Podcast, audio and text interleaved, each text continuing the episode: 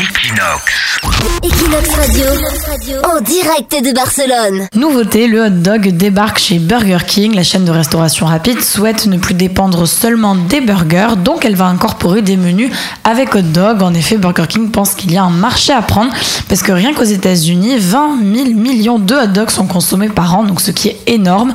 Depuis quelques mois, certains Burger King aux États-Unis vendent déjà ces hot dogs et comme ça a été satisfaisant, ça arrive le 23 février dans tout le pays. Donc il y a la version classique, la version élaborée au fromage et ça devrait arriver prochainement en Espagne. Oui, parce que Burger King est super développé à Barcelone, donc il y a de grandes chances qu'on reçoive avant tout le monde, après les États-Unis, les hot dogs. Tout à C'est-à-dire fait. qu'il y a des menus avec les boissons, les frites et tout, c'est comme un hamburger, sauf que c'est le hot dog. Voilà, ils veulent faire le Whopper du hot dog plus précisément. Révolution. Equinox Radio, en direct de Barcelone.